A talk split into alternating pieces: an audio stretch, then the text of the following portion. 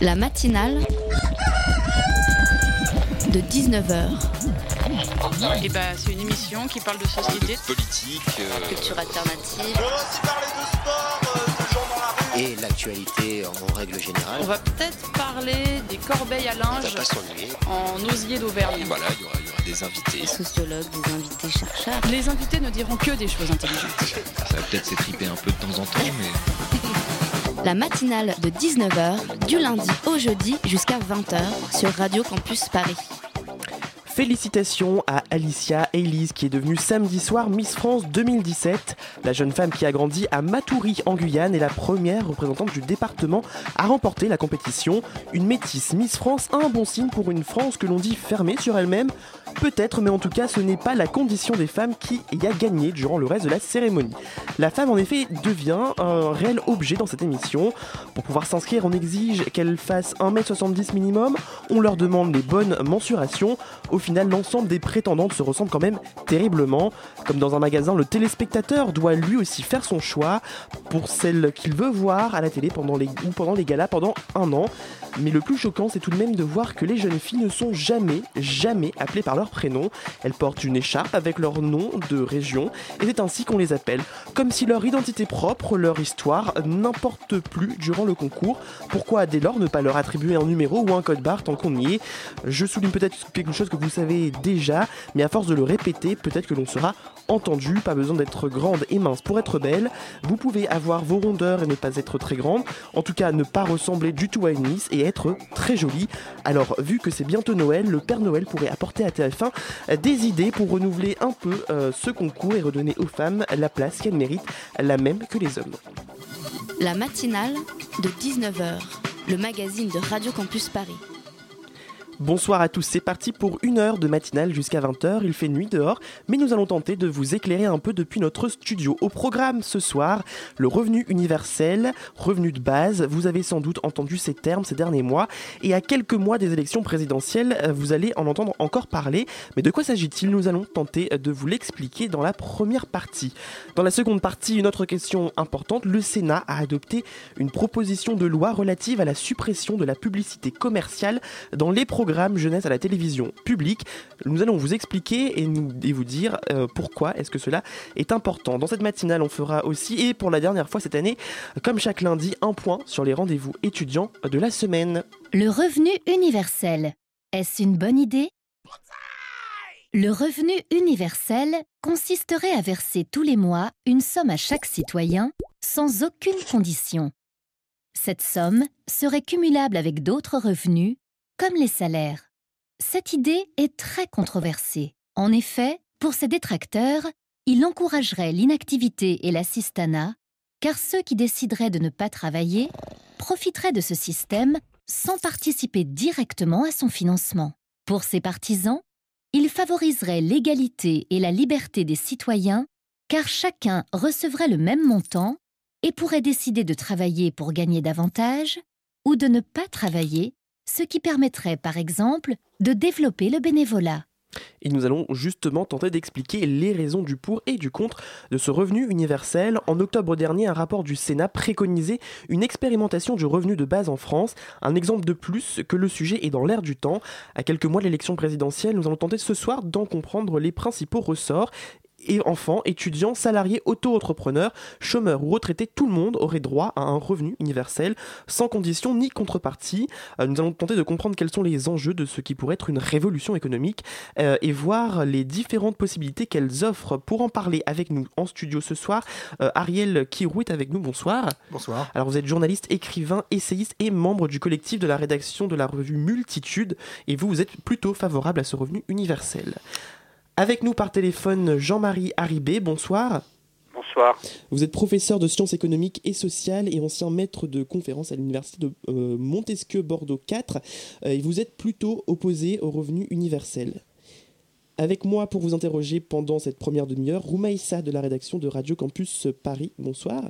Bonsoir Loïc. Alors la première question que j'aimerais vous, poser euh, à tous les deux, euh, ce serait de savoir qui aurait droit à ce revenu euh, universel, Ariel Kirou? Oh bah ça a été dit dans le, petit mot au départ, hein, c'est-à-dire tout le monde sans exception. Alors après, il y a des variantes pour savoir si on le fait démarrer à 18 ans, c'est-à-dire à la majorité, ou si tout simplement un, un enfant dès la naissance donne droit à un revenu universel que toucherait la famille, ce qui pourrait remplacer les allocations familiales. Donc les questions se posent, mais en tout cas, le principe, hein, c'est que c'est vraiment inconditionnel et tout le monde, sans exception, y a droit. Euh, Jean-Marie Haribé, vous pensez que c'est une bonne chose, euh, ce revenu universel? Je ne le pense pas, non, pour plusieurs raisons. Parce que euh, cette, cette, proposition suppose qu'il ne sera plus jamais possible de, réaliser un emploi pour tous et un emploi décent. Et adopter cette hypothèse-là, ça signifie que l'on fait une croix sur euh, les modalités qui pourraient être mises en œuvre pour parvenir à un plein emploi, c'est à savoir essentiellement la réduction du temps de travail, qui a en plus le mérite euh, d'engager une réflexion sur le sens du progrès euh, placé autre sur autre chose que produire et toujours consommer davantage. Et donc, c'est vrai qu'il y a aujourd'hui une misère et une dégradation des conditions d'emploi et une précarité pour ceux qui ne sont pas dans l'emploi qui, sont telles qu'il faut, qu'il faut remédier à cela et qu'il faut prendre des mesures d'urgence qui pourraient être euh, prises, mais sans que cette inconditionnalité euh, soit mise en avant, parce qu'il y a effectivement des trous énormes dans notre système d'assistance sociale, et notamment les jeunes de 18 à 25 ans n'ont droit à rien ou presque rien, et lorsque les parcours professionnels sont, euh, sont, euh, sont parsemés d'interruptions, il faut qu'il y ait une permanence des droits sociaux, une permanence des revenus, mais il ne faut pas croire que ces revenus tomberaient du ciel. Il faut qu'il y ait bien sûr du travail qui soit effectué quelque part dans la chaîne économique pour que des revenus puissent être distribués ou redistribués. Et donc il y a une illusion de croire qu'une nouvelle richesse pourrait tomber du ciel parce que chacun pourrait se livrer à des activités individuelles autonomes, mais qui n'auraient jamais été validées par la société. Donc à ce moment-là, ça ne peut pas être l'objet d'une création de richesses monétaires supplémentaires susceptibles d'être distribuées. Donc il y a tout à repenser, le sens du travail, mais il faut sortir de l'illusion que des nouvelles activités totalement autonomes et totalement décidées librement, chacun chez soi, comme le rêvait Madame Thatcher, hein, la société n'existait pas, pour elle il n'y avait que des individus, et donc il est à craindre que le patronat intelligent, les libéraux intelligents qui se précipitent sur cette proposition, eh bien en utiliserait, utiliserait la possibilité de contourner le salaire minimum. Et donc je pense qu'il faut choisir entre revenu minimum universel et salaire minimum et droits sociaux afférents. Euh, Ariel Kirou, euh, un revenu de base, est-ce que ce serait euh, mettre tout le monde sans emploi? Est-ce que ça voudrait dire qu'on n'aurait plus à travailler pour gagner de l'argent? Alors j'essaie de prendre un à un les, les quelques arguments de, de, de Jean-Marie Haribet. D'abord, le premier point, c'est cette question du plein emploi dont il fait, euh, dont il parle. Mmh. Euh, il y a ceux qui pensent qu'on peut arriver au plein emploi et ceux qui pensent que euh, qu'a priori on n'y arrivera pas, on est très mal parti pour, ou alors au prix d'une précarité absolument abyssale. Bon, euh, je fais partie de ceux qui ont plutôt la conviction qu'avec l'automatisation et tout ce qui est en train de se passer, les big data, un, un, grand nombre de révolutions, avec plein d'études qui sont sorties. Alors, il y a des études divergentes aussi, bien évidemment, hein, mais globalement, on se rend bien compte qu'avec aussi ce qu'on appelle l'industrie 4.0, il y aura de moins en moins d'emplois. Ça, c'est le premier point. Il y aura de moins en moins d'emplois. Ensuite, la notion même d'emploi. Je suis pour la notion de travail qui m'enrichit, qui enrichit les autres. Mais un emploi, c'est-à-dire faire une activité pour gagner un salaire, je trouve que c'est une fumisterie. De la même façon que la croissance, dans sa, dans la, dans sa version classique, est également une fumisterie. Si j'ai bien compris, vous parlez d'une fin de l'emploi, mais d'un changement Alors, justement, justement, c'est que ce que je dis, en fait, le, le, le, c'est que euh, s'accrocher à l'emploi comme une vieille lune me semble absurde. Mmh. Retrouver le sens du travail, qui, peut potentiellement nous enrichir et enrichir la société, oui. Supposons un instant qu'il y ait un revenu universel suffisant. Bien évidemment, Jean-Marie Rébé a raison de dire que euh, ceux qui prônent un revenu universel, effectivement, à 400, 500 euros, ou même 300 euros pour certains, euh, euh, veulent surtout en profiter pour détricoter la protection sociale et le système de redistribution. Ce serait évidemment aberrant. Sur ce registre-là, il a raison. En revanche, si l'on considère que cette notion d'emploi n'est pas une notion enrichissante au niveau intellectuel et spirituel, au niveau même de l'humanité, euh, au contraire de la notion de travail. Si l'on considère qu'il y a un droit absolu qui est à vivre décemment pour tous, euh, on a tout de suite des arguments pour un revenu universel. Alors évidemment, ça n'a de sens que si il est suffisamment important, au moins 800, voire 1200 euros. Évidemment, les économistes nous disent, dans le système actuel tel qu'il fonctionne, c'est quasiment impossible. D'où l'idée, effectivement, d'associer le revenu universel à une vraie vision de société par rapport à ce qu'est le travail et par rapport à cette notion d'emploi qu'il faudrait potentiellement à plus ou moins long terme oublier, même si c'est quelque chose d'important pour que les gens vivent, hein, l'enjeu c'est que les gens vivent bien. Je veux dire. Et après, si on en fait une vraie vision de société euh, par rapport au travail, par rapport à l'assistanat. Au contraire, on sort de la logique de l'assistanat. On sort de la logique à dire ah celui-là il n'est pas bon parce qu'il est assisté. Non non absolument pas. Je veux dire et au contraire des emplois comme celui d'un éboueur par exemple, on va forcément augmenter la demande de travail et l'éboueur va être augmenté, il va être enfin payé à son juste mmh. prix. Donc pour certains types de professions, ça ne peut être que bénéfique à condition de s'y prendre bien et à condition bien évidemment de ne pas en faire une mesure de, dilapidation totale de notre système de redistribution. ça? Et euh, pour les jeunes, par exemple, qui n'ont jamais travaillé, vous ne pensez pas que ça encourage un peu à la fainéantise? Pour moi, c'est des, c'est, ça veut rien dire. C'est une question de société. Je veux dire, la fainéantise, mais, mais, mais, des gens qui travaillent sont également feignants. Je veux dire, et puis en plus, euh, si on, si on veut, si on veut construire, si on veut s'enrichir, si on veut avancer, de fait, on va avoir envie de travailler, on va avoir envie de s'occuper de sa maman, de ses enfants, de, ses petits-enfants, on est beaucoup plus grand. Je veux dire, il faut revaloriser les professions du care. Aujourd'hui, quelqu'un qui, par exemple, un aide à domicile, il gagne à peine le SMIC. C'est une honte en tant que tel. Donc il y a toute une révolution à faire par rapport à ce qui nous enrichit ou que ce qui nous appauvrit. Un bateau qui, euh, qui transporte du pétrole et qui échoue euh, en Normandie, eh bien, il, est, crée de la valeur parce qu'il parce euh, parce que tout simplement bah, il, a, du pétrole donc il a, produit du travail il a produit du travail après pour réparer. Mais c'est les bénévoles qui, qui, vont derrière nettoyer eux ils créent pas de valeur. Non non absolument pas. Ils ne créent rien. Donc la notion de PIB de produit intérieur brut est juste à mettre à la poubelle et ça ne fera strictement rien sur la soie des enseignantises. Au contraire, c'est un droit à vivre décemment et ça ne peut qu'encourager les gens à agir, mais pas simplement pour avoir un emploi à la mort moelleux, pour avoir un travail qui ait du sens. Jean-Marie Arribé, est-ce que vous pensez que le revenu de base peut justement revaloriser certaines professions, certains travaux euh, qui ne sont pas forcément euh, euh, appréciés ou bien vus aujourd'hui? Vous avez remarqué que je n'ai invoqué dans la toute toute votre première petite intervention, je n'ai évoqué ni euh, l'argument de la paresse ou de la fainéantise, ni celui de la croissance. Euh, euh, donc je ne suis pas dans cette fumisterie. Si mon collègue pensait que j'étais là-dedans, il, se trompe. Hein, je, le, je le dissuade de suite de penser cela on ne peut pas dire tout et le contraire de tout. C'est-à-dire, si on dit qu'il faut sortir du travail, il faut abandonner le plein emploi, on ne peut pas en même temps dire qu'on va multiplier les revenus monétaires distribués. Et donc la question du financement euh, est une vraie question, en plus de la question de la place du travail dans la société, qui reste un facteur d'intégration dans celle-ci. Ce n'est pas le seul, mais il le reste. Euh, donc la question du financement se pose. Donc 400-500 euros, c'est indécent. Le porter à 1000 ou 1200 euros, comme vient de le dire mon collègue, euh, ça veut dire que ça fait de l'ordre de 700 milliards d'euros par an à distribuer sous forme de revenu universel. C'est-à-dire autant, même presque un petit peu plus que la protection sociale actuelle. Donc, si je comprends bien le raisonnement, il ne s'agirait pas de détricoter la protection sociale actuelle, c'est-à-dire la santé, les retraites, euh, et tous les autres revenus euh, euh, correspondants à la protection sociale, mais il s'agirait de l'ajouter. Donc si vous allez doubler la protection sociale actuelle, c'est-à-dire de passer de 650 à 700 milliards d'euros par an au double, 1300 à 1400 milliards, c'est-à-dire la totalité du revenu disponible qui est distribué aux ménages euh, dans une année en France. Donc là, il y a quelque chose qui ne va pas. Hein.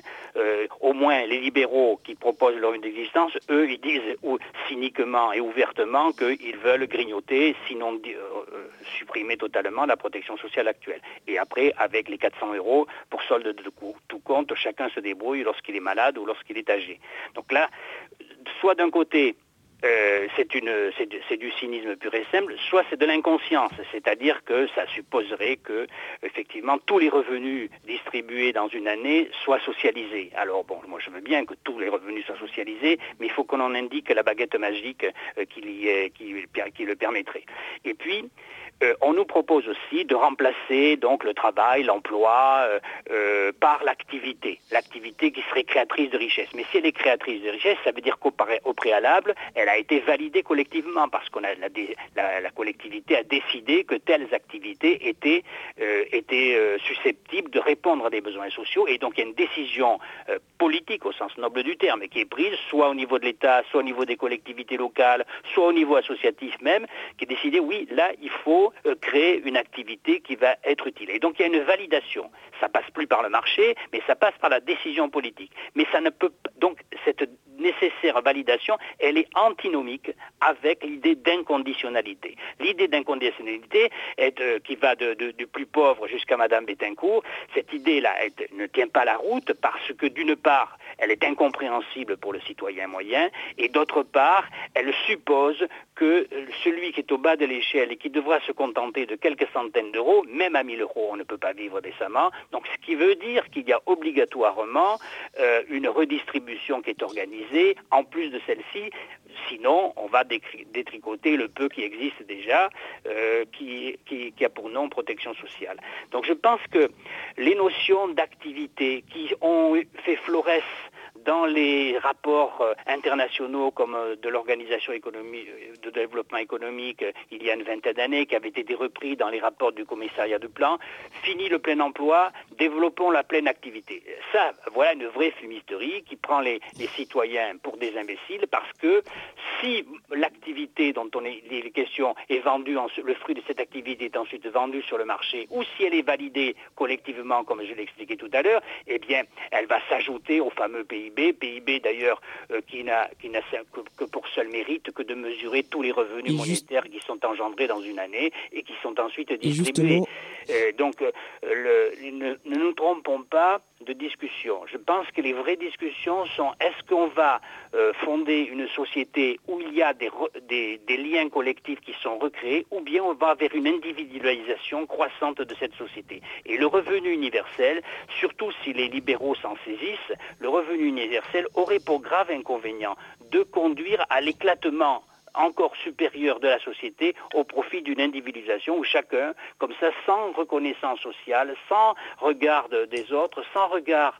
du reste de la société, pourrait se livrer à des activités, certes, mais ce serait Et justement, vous- posez une des- confusion des questions- entre valeurs d'usage fort utiles, mais qui ne débouchent pas nécessairement, sans validation collective, sur une valeur monétaire qui peut être distribuée. Parce que le revenu universel, il est monétaire. Et justement, Donc, alors je suis désolé de vous interrompre, mais on, doit de- marquer de, de une l'activité qui est engendrée par le travail productif. Il faut redéfinir le travail productif. Vous soulevez plein, de questions richesse, importantes, justement. Et ne pas croire qu'elle tombe du ciel.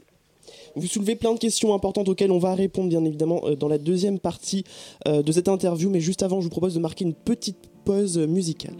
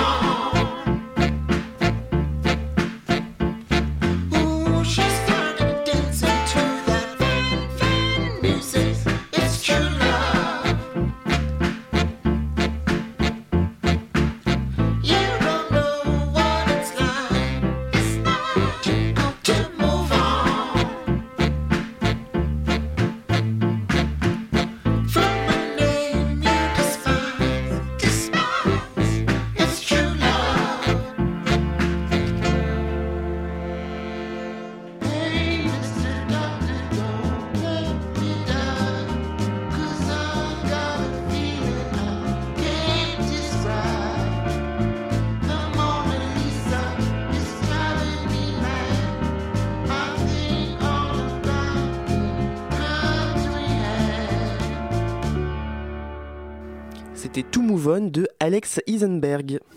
La matinale de 19h, le magazine de Radio Campus Paris. Et on est de retour dans la matinale de 19h avec Axel Kirou et Jean-Marie Haribé par téléphone pour parler du revenu de base. Et avant la pause musicale, Jean-Marie Haribé évoquait les questions de financement. Et c'est vrai que c'est une question importante. Comment est-ce que on peut, est-ce qu'il existe un financement viable de ce revenu de base? Alors, le, point que, soulève euh, Jean-Marie Haribet, qui est le, financement, en, l'état actuel de la façon dont la société fonctionne et dont la redistribution fonctionne, il a raison, c'est un vrai problème. Hein, là-dessus, euh, j'ai aucun, aucun, aucun désaccord avec lui. Euh, le deuxième point, c'est aussi lorsqu'il pose la nécessité d'un lien social, la nécessité d'une solidarité, hein, et, de poser comme objectif majeur ces, données-là, je suis là encore à 100% d'accord avec lui. Hein, donc, ça, c'est les deux points. Après, il a une position à court terme, économiste, hein, qui, garde une logique économique classique, euh, là où je pense qu'il faut avoir une vision politique hein, se posant sur le moyen, voire le long terme. À court terme, je pense que Jean-Marie Ribet a raison. À moyen ou long terme, si on a une vraie vision politique, je pense qu'il a tort. Est-ce que c'est possible aujourd'hui d'avoir une vision politique Alors justement, par, rapport à la, par rapport au financement, c'est vrai que bon voilà, euh, les calculs, effectivement, euh, si, on prend, si on les prend ras des pâquerettes aujourd'hui, en l'état actuel des choses, on voit que c'est compliqué. Benoît Hamon, donc là, visiblement, donc, le candidat donc, euh, dans aux primaires donc, de la dite Belle Alliance, a déclaré qu'il était pour un, revenu universel, dans un premier temps, de l'ordre, je crois, de 543 euros quelque mmh. chose comme ça, comme une sorte de premier pas. Bon, comme une sorte de premier pas. C'est comme ça qu'il l'a euh, présenté. Alors évidemment, euh, nous, à Multitude, on a euh, le sentiment qu'une mesure comme le revenu universel n'a de sens qu'accompagner d'autres mesures à plus ou moins long terme, comme l'élargissement du statut de l'intermittence à l'ensemble de la population, parce que de fait, on est dans un, dans un monde où de plus en plus on va avoir des tas de, de, de boulots, de travaux différents. On n'est absolument pas euh, opposé à l'idée euh, de production, hein, telle, que, que le décrit euh, Jean-Marie Arrivé, bien au contraire. Au contraire, on a même le sentiment que ce ne va absolument en aucun cas faire, faire avoir comme conséquence que les gens vont travailler moins. En revanche, élargissement du statut de l'intermittence à l'ensemble de la population, et puis taxe pollen, c'est-à-dire qu'il faut absolument taxer les flux les flux d'argent et pas simplement les revenus. Et là, c'est une révolution sur le long terme, c'est une révolution de l'imposition, parce qu'évidemment que tout ça n'a de sens qu'avec une imposition et un système d'imposition. Ça, c'est une évidence. Hein. on est là pour, on parle de redistribution. Hein. Mmh. En l'occurrence, c'est le droit à vivre décemment. Donc, sur cette logique-là, imaginez un instant que lorsque vous allez à la tirette, euh, vous tirez 300 euros, ben, on vous prend 0,5%, donc 1, si je calcule bien, 1,5 euros. Euh, imaginez ce qu'on va retirer euh, par rapport au flux financier de ce que ça représente, ce 0,5%. C'est gigantesque. Le problème fondamental, évidemment, c'est que c'est compliqué à faire dans un seul pays, hein, que c'est mieux, c'est plus, c'est sans doute beaucoup plus euh, valable, ne serait-ce qu'au niveau de l'Europe. Mais la base même de la redistribution, c'est de prendre l'argent où il se fait. Et ça fait depuis très longtemps qu'il se fait de moins en moins sur le dit travail. On confond emploi et travail. Pour moi, on le fait sur l'emploi qui n'est pas le travail. Mais bon, euh, on le fait donc sur ce qu'on appelle le travail, alors que l'argent se fait aujourd'hui euh, via les, logiques donc de flux. Donc évidemment qu'il faut articuler une mesure comme le revenu universel sur une vision de société qui soit une vision de transformation de mmh. société et qui ne soit pas conservatrice, qu'elle soit du camp de que, cette conservation soit portée par des gens progressistes comme Jean-Marie Haribet ou par des gens euh, ultralibéraux. Hein.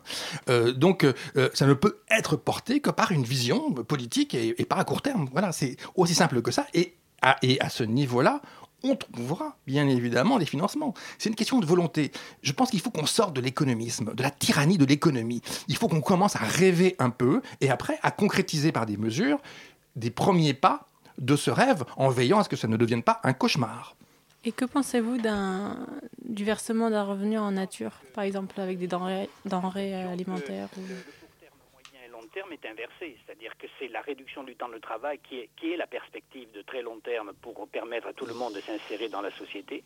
En revanche, euh, fonder le financement d'un revenu de base sur les, sur les, les, taxes sur les transactions financières, alors là c'est une vue de l'esprit totale et qui, et qui, ne, et qui montre l'incompréhension totale de la stérilité de la finance.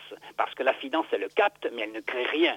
Vouloir comme le propose mon collègue que je connais bien, Yann Moulet-Boutank, financer le revenu d'existence par euh, la taxe sur les transactions financières, alors que la taxe sur les transactions financières est conçue pour au, mieux possible supprimer la spéculation, donc tarir l'assiette sur laquelle la taxe est fondée, donc euh, fonder la protection sociale ou un nouveau pilier de la protection sociale euh, là-dessus, c'est une vue de l'esprit et qui montre effectivement qu'il y a un impensé total sur l'origine de la valeur économique en économie. Donc il faut un peu revenir à Marx. Et je, je crois plutôt un désaccord total plutôt qu'un impensé. Actuellement, sont générateurs d'une richesse sur laquelle on pourrait, on pourrait compter pour financer la protection sociale, en particulier un revenu de base. Alors je crois que là, il y a mal d'homme, et l'économisme dont m'accuse mon collègue, à l'instant, l'économisme, c'est lui qui en fait preuve en croyant que la finance est féconde. La finance est stérile par définition. La crise nous l'a montré encore une fois.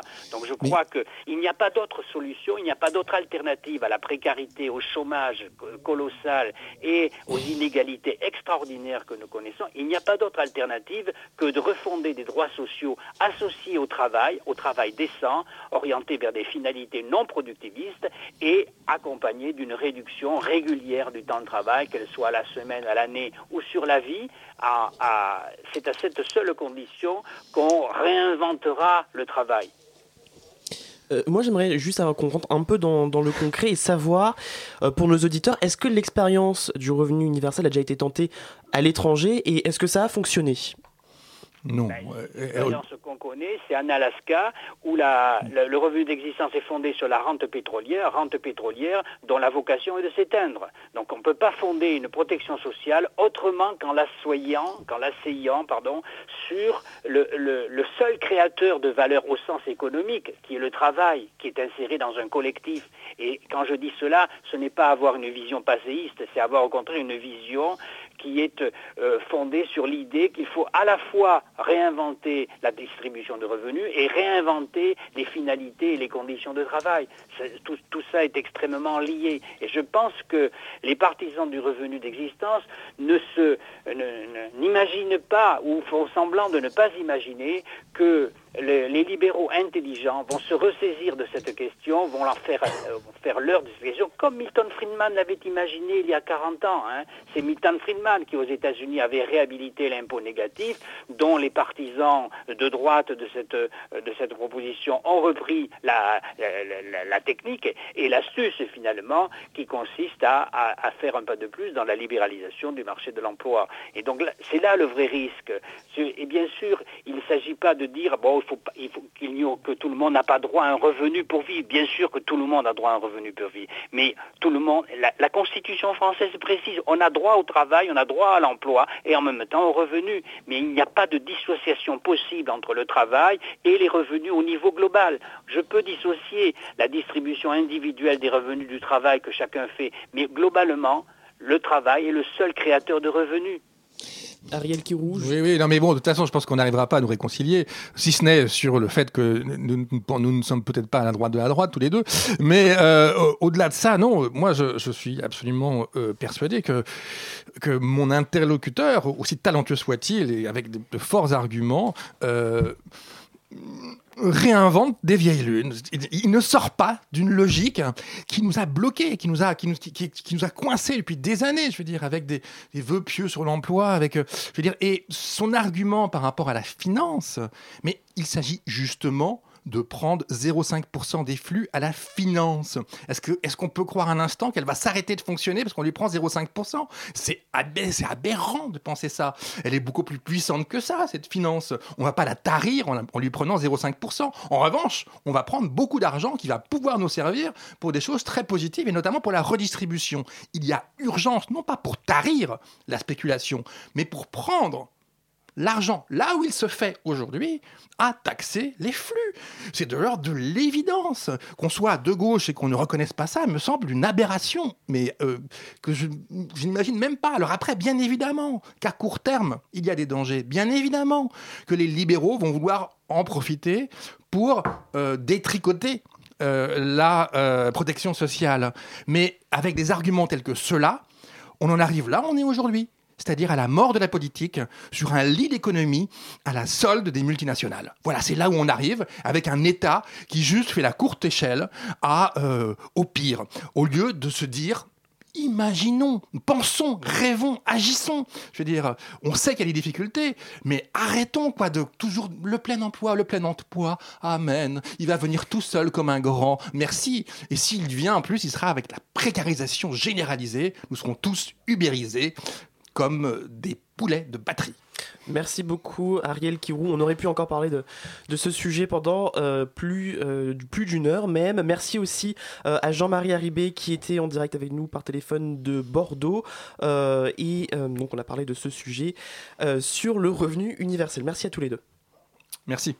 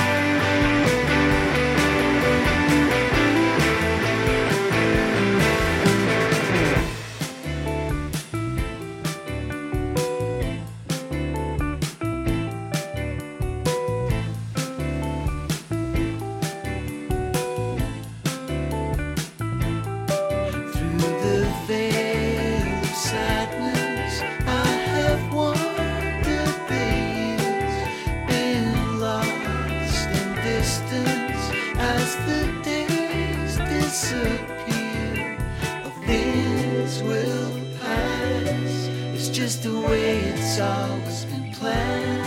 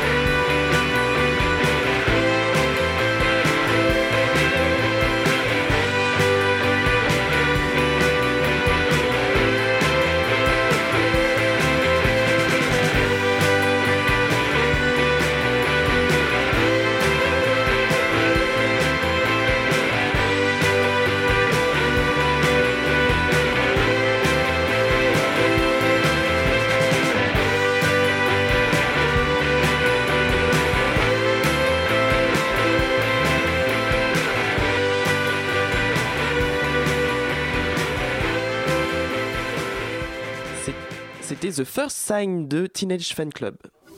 La matinale de 19h, le magazine de Radio Campus Paris. Et c'est maintenant Clémence qui nous a rejoint pour une chronique euh, étudiante spéciale Noël que nous vous avons concoctée. Avec amour. Ce soir, on a décidé de s'adresser aux étudiants et aux jeunes et aux moins jeunes qui n'ont pas les moyens de rentrer chez eux pour passer Noël en famille, et aussi ceux qui ne veulent pas, bref, ceux qui seront seuls pendant les fêtes. Tout ça, c'est triste ou pas d'ailleurs, mais ça arrive. Alors on commence par les belles actions d'hiver, par exemple le bénévolat pour les associations.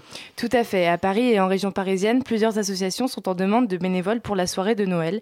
Vous pouvez notamment vous adresser aux petits frères des pauvres, à France Bénévolat, à l'Armée du Salut ou encore au Secours Populaire. Et il y en a encore d'autres. Hein. Pour les trouver, plusieurs sites recensent les associations qui proposent des réveillons solidaires comme par exemple evou.fr ou le site des petits frères des pauvres.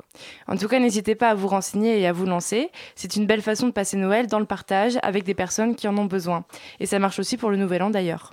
On vous encourage tout le, on encourage en tout cas tout le monde à le faire. Sinon, vous pouvez rester devant votre télé, mais c'est un aller simple vers la lobotomie ou touche pas à mon poste. Ce qui est un peu la même chose. Surtout que plutôt que d'être téléspectateur, vous pourriez plutôt être spectateur tout court. On vous rappelle que la vie culturelle de notre belle capitale ne s'arrête pas au moment des fêtes et c'est tant mieux. On vous a donc préparé un petit best-of des spectacles à voir le 24 décembre. Morceaux choisis. Il y a par exemple Accord et Accro à la Villette, un spectacle de cirque contemporain hors du commun, jubilation garantie. Au Châtelet, il y a de la comédie musicale 42e rue qui vous envoie tout droit vers Broadway. Si ce n'est pas de l'esprit de Noël, ça, dites-moi ce que c'est. Sinon, niveau classique, on peut aussi vous conseiller Les Femmes Savantes avec Bakri et Jaoui au théâtre de la Porte Saint-Martin ou encore le jeu de l'amour et du hasard de Marivaux au Lucernaire. Et ça, c'est très très classique. Et puis, si vous tenez tant à votre écran, allez donc au cinéma. Comme d'habitude, il y en a pour tous les goûts, pour tous les âges. Les fans d'action ou de science-fiction, on vous conseille Assassin's Creed. Pour ne penser à rien, sinon, la nouvelle daube. Euh, pardon, la nouvelle comédie américaine Joyeux Bordel avec Jennifer Aniston, mais autant regarder la télé, ou encore le nouveau Jim Jarmusch, Patterson, ça c'est plutôt pour réfléchir cette fois-ci. Et évidemment, Rogue One, le dernier préquel de Star Wars en date, euh, ou encore la familiale ballerina, film d'animation enchanteur avec notamment la voix de Camille Cotin. Tout à fait. En résumé, les occasions ne manquent pas pendant les fêtes de se retrouver et de partager, que ce soit un bon film ou un beau spectacle dans une salle obscure, ou un repas au réveillon solidaire, parce qu'après tout Noël c'est fait pour se retrouver, que ce soit avec des proches ou avec des inconnus. Tout à fait. Sur ce, on vous souhaite de très belles fêtes de fin d'année. Et on vous rappelle que pour patienter jusqu'au jour J, Radio Campus Paris publie tous les jours sur son magnifique Skyblog de l'Avent. Émission inédite format court, son insolite venu tout droit de nos bureaux. Je vous conseille particulièrement le RB des salariés. Tout un tas de surprises à découvrir sur rcp939.skyrock.com. Merci beaucoup Clémence. Et comme c'était ta dernière chronique de l'année, je te propose de rester avec moi pour la deuxième partie. Eh bien, avec grand plaisir. La matinale de 19h du lundi au jeudi jusqu'à 20h sur Radio Campus Paris.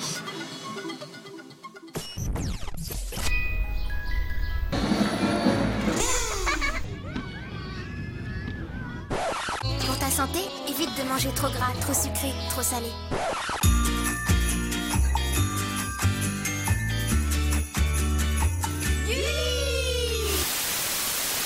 Des jingles pubs que vous avez peut-être reconnus mais que vous n'entendrez peut-être bientôt plus. 76% des demandes d'achat ou d'achats faits par des enfants de 4 à 6 ans sont réalisées en lien avec une publicité selon une étude réalisée en décembre 2013 par Ipsos. Pour lutter contre ces effets, le Sénat a voté et adopté une proposition de loi relative à la suppression de la publicité commerciale dans les programmes jeunesse de la télévision publique, une proposition de loi soutenue et impulsée par le MAN Mouvement pour une alternative non violente au travers d'une campagne intitulée Pas de pub à la télé pour nos enfants. Pour en parler avec nous ce soir, François Vaillant, bonsoir. Bonsoir. Euh, vous êtes animateur de, cette de la campagne lancée par le MAN et avec moi toujours Clémence pour cette deuxième partie. Euh, alors, première question, on est à quelques jours de Noël, comment est-ce que les enfants vont faire pour faire leur liste de Noël sans pub à la télé? Vous en faites pas, ils ont toujours des idées. Il n'y a aucun problème de ce côté-là. Plus sérieusement, euh, pourquoi est-ce que vous avez lancé ce, ce, programme contre la publicité, contre les, contre les programmes jeunesse? L'OMAN a commencé en 2008 à réfléchir sur les violences que les enfants peuvent subir à la, à la télévision, mmh. étant donné qu'ils sont les cibles de, de publicitaires euh, sans vergogne, qui tentent de leur vendre du n'importe quoi, du dégueulasse. Et l'enfant, jusqu'à l'âge de 6 ans, 7 ans, n'a pas de capacité de discernement, de jugement pour savoir ce qui est bon, ce qui pourrait lui être profitable. Et vous savez d'où vient le surpoids, l'obésité qui est en augmentation chez les jeunes enfants? Non, vous allez ça, me le dire. Ça tombe du ciel. Euh, à force de les mettre devant les écrans de télévision avant de partir à l'école ou lorsqu'ils reviennent tout seuls. Euh, maintenant, la télévision, depuis longtemps, remplace la nounou. Et donc, l'enfant voit euh, des scènes très très bien faites, des mises en scène qui, rien qui ne sont rien du tout informatives, qui, uniquement vantent des produits, des sodas sucrés, des produits salés. Donc, en 2008, euh, après des heures de silence, une campagne que nous avons faite dans différentes villes de France, Bachelot, la ministre à ce moment de la Santé, nous dit Mais il n'y a pas de problème, on va faire une charte de bonne conduite avec les publicitaires. Et c'est là qu'est née, non pas une loi comme nous le désirions, mais le fameux éviter de manger sucré, salé, manger 5 ou 6 fruits euh, et légumes par jour, etc., qui bien entendu euh, sont des bons sentiments, mais ne changent rien du tout à la façon de laquelle les annonceurs à la télévision ont continué à bombarder les enfants dans leurs émissions jeunesse. Je parle des enfants de 3 ans, 4 ans, 5 ans, 6 ans, hein, les, jeunes enfants qui, que, l'on met là, euh, qui vont, qui vont pas sur Internet. Internet, c'est un autre problème plus tard. je ne suis, suis pas contre. Je tiens à vous dire que je ne suis pas contre toute publicité. Mais là, effectivement, il y a quelque chose de, qui est absolument insupportable. Et donc, une loi réussit à passer au Sénat, euh, après des allers-retours entre l'Assemblée nationale et le Sénat, qui a interdit la publicité un quart d'heure avant les émissions destinées à jeunesse, un quart d'heure avant, un quart d'heure après, et dedans. Et après, je pourrais vous raconter comme quoi ces pubs sont fabriquées, sont des manipulations des enfants. Et cette loi entrera en vigueur le 1er janvier 2018. Euh, Clémence. Oui, mais justement, euh, qu'est-ce que vous entendez De quel type de publicité euh, sommes-nous en train de parler là? De toutes les publicités qui se passent dans les émissions destinées aux enfants. par exemple, vous avez maintenant, moi je pensais naïvement que entre deux dessins animés apparaissait une pub euh, parce qu'il y avait un temps creux, etc. Pas du tout. Les dessins animés actuels sur France Télévisions, comme sur les chaînes privées, sont fabriqués en fonction mhm des publicitaires. Par exemple, vous avez un enfant qui est angoissé en dessin animé, il a perdu son cartable dans un cours de récréation, son sac, la tension monte, il pleure, il sait plus quoi faire, et puis tout d'un coup, euh, une petite fille, un petit garçon retrouve son cartable grâce à un portable. Et lui, il n'avait pas encore de portable. Pop, arrêtez, on arrête le dessin animé, et vous avez une publicité pour euh, SFR ou ce que vous voulez. Mmh. Voilà, tout est monté comme ça. C'est de la manipulation manipulation pure et simple. Et pourquoi Oman, disons-nous que c'est une violence? C'est parce que cette, cette publicité destinée aux enfants les aliens, fabrique un lien d'aliénation que l'enfant, lui, n'est pas capable de voir et que les, que les parents ne perçoivent pas parce qu'à ces heures-là, ils ne regardent pas la télévision, leurs jeunes enfants qui se tiennent tranquilles devant le poste. Vous évoquez tout à l'heure le, le, fait que l'obésité pourrait venir justement de ces pubs qui passent, mais pour autant, tous les enfants qui regardent la télé ne sont pas obèses. Tout à fait. Ah, bravo, c'est une bonne remarque. Mais vous voyez, là, j'ai devant moi une lettre ouverte au sénateur qui est signé par trois associations de pédiatres et qui supplie les sénateurs de voter euh, cette loi proposée par André Gatolin, sénateur ELV, qui fait suite à un projet de loi qui avait déjà été déposé par un autre sénateur, euh, Jacques Muller, également membre du MAN. Et donc euh, tout ceci a été remis d'actualité. Et là, nous avons des lettres d'associations de pédiatres qui disent combien ils observent dans leur cabinet et dans les revues savantes combien la malbouffe voulue orchestrer par ces publicités dans l'émission jeunesse favorise le surpoids et, et l'obésité. C'est pas pour ça effectivement que c'est automatique. Mais est-ce que ça aurait pas aussi un lien avec le fait que, au niveau du temps extrascolaire, les enfants passeraient plus de temps devant la télévision qu'à pratiquer des activités sportives? Oui, certainement. Mais quand vous avez une marque de soda qui est américaine, que je ne nommerai pas par simple pudeur, qui vous dit, euh, qui vous vante ces petites bouteilles euh, sans arrêt, et ces canettes, et qui vous dit, faites du sport, faites du sport. Mais c'est monstrueux, c'est comme si on disait euh, aux gens qui fument trop, qui boivent trop, continuez, prenez vos produits et faites du sport pour pas aller à l'hôpital. Mhm. On, on, ne peut pas avoir de langage de cet ordre-là. Et donc, heureusement que maintenant, on a aperçu que la charte de Bachelot de 2009 était absolument, euh, ça rien du tout, et que les pouvoirs publics, à savoir les sénateurs, ont réagi de manière positive en votant cette loi qui va faire qu'à partir de 2018, le 1er janvier, les enfants ne seront plus matraqués par des publicités dont ils ne comprennent pas le sens le sens original, le sens publicitaire. Tout ceci, vous l'avez très bien expliqué sur notre site duman-nonviolence.fr. Il y a quelques mois encore, le gouvernement n'était pas très favorable à cette proposition. Qu'est-ce qui l'a fait changer d'avis depuis? Le gouvernement n'a jamais été favorable, euh, à droite ni à gauche lorsqu'il était au pouvoir. Euh, c'est uniquement la conscience de certains sénateurs qui ont fait que cette loi est passée aussi bien à l'Assemblée nationale, je rappelle une loi à l'initiative de ELV, et qui, qui a permis une prise de conscience de plusieurs sénateurs, de plusieurs députés, puisque déjà, cette loi était, dépassée, était déjà passée à l'Assemblée nationale au mois de janvier dernier. Donc c'est un vrai combat. Je voulais dire que toutes les actions dans la rue que nous avons faites, toutes, parce que nous avons dû subir, subir, les sénateurs ont subi les, forces de tous les lobbies, euh, de l'agroalimentaire, des gadgets, des, des, téléphones portables et compagnie.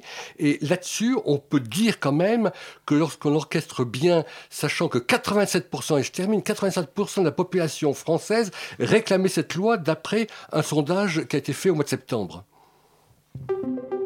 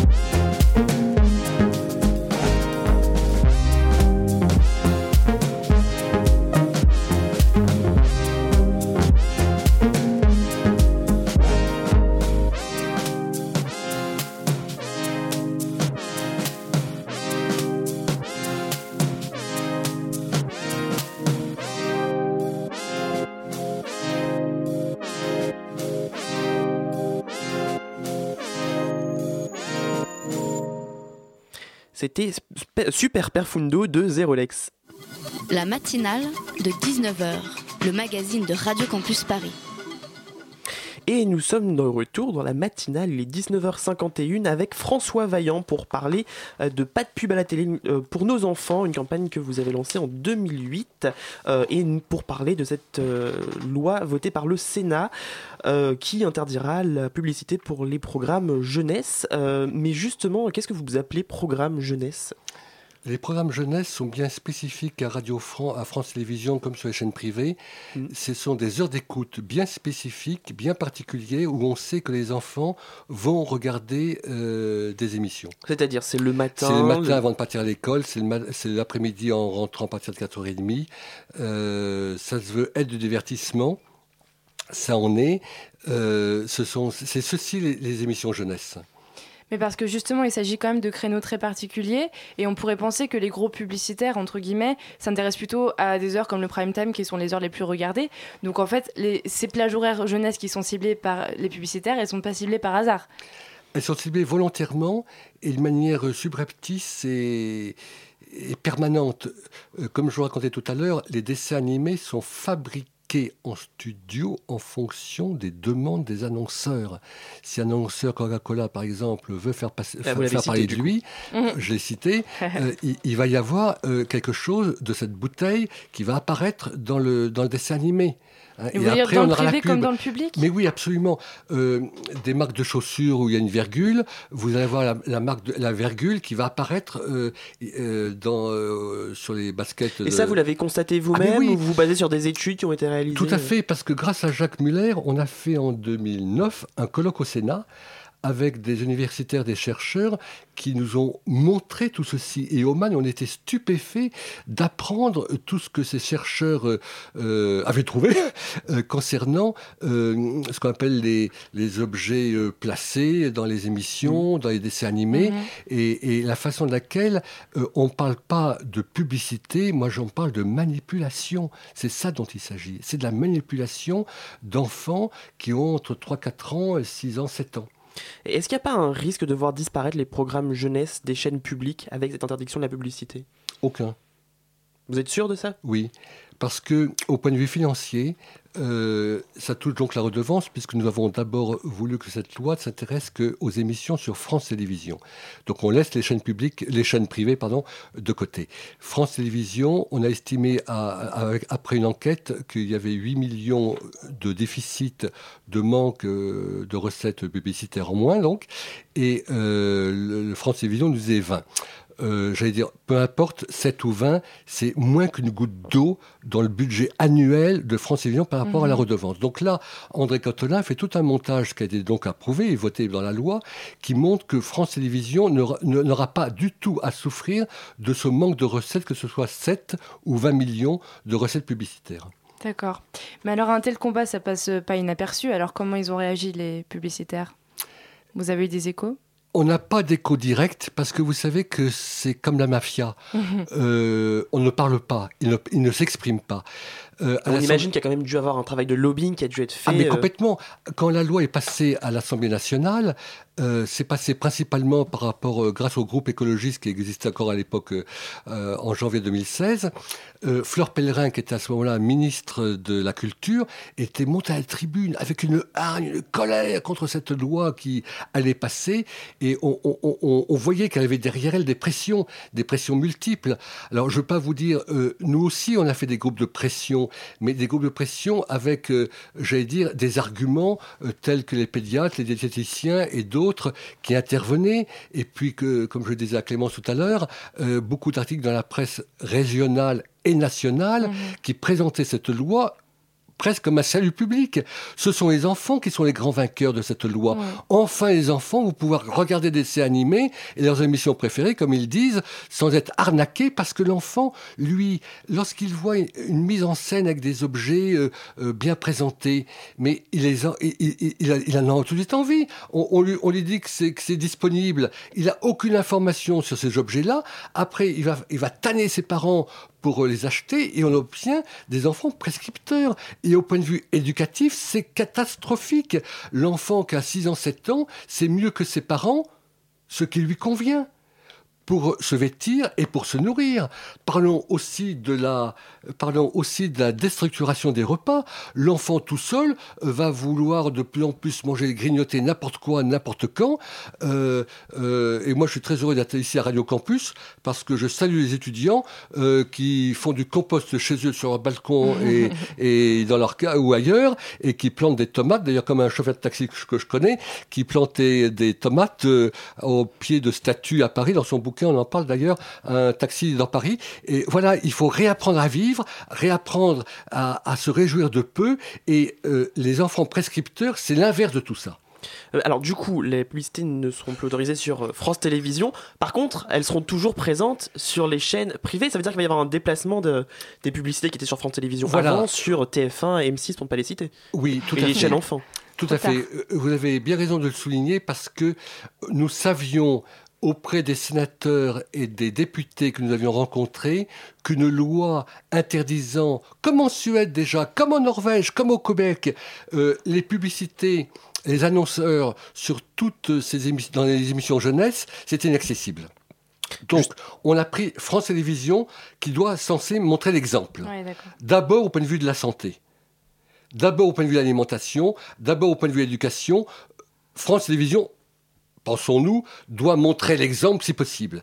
Après, les chaînes privées, faites-moi confiance, on les a maintenant dans le collimateur. Mmh. Et les pédiatres et les diététiciens également. Et justement, vous évoquez euh, ce qui se passe à l'étranger. Est-ce qu'on a des retours de ce qui se passe dans les autres pays? Mais oui, est-ce que ça a été efficace? C'est passionnant, c'est passionnant. Euh, le premier pays à avoir interdit sur toutes les chaînes privées et publiques, c'est le Québec. Après, il y a eu la Suède en 1991 il y a eu ensuite, euh, je vais vous dire dans c'est intéressant. Euh, le Québec, c'est 1980. La Suède, c'est en 91. La Norvège également, 92. Puis l'Australie. Et la France, on s'en foutait. Euh, on s'en foutait. On laissait faire les annonceurs, les publicitaires. Et en Espagne. Très vite, parce qu'on va devoir conclure. L'ensemble des. D'accord.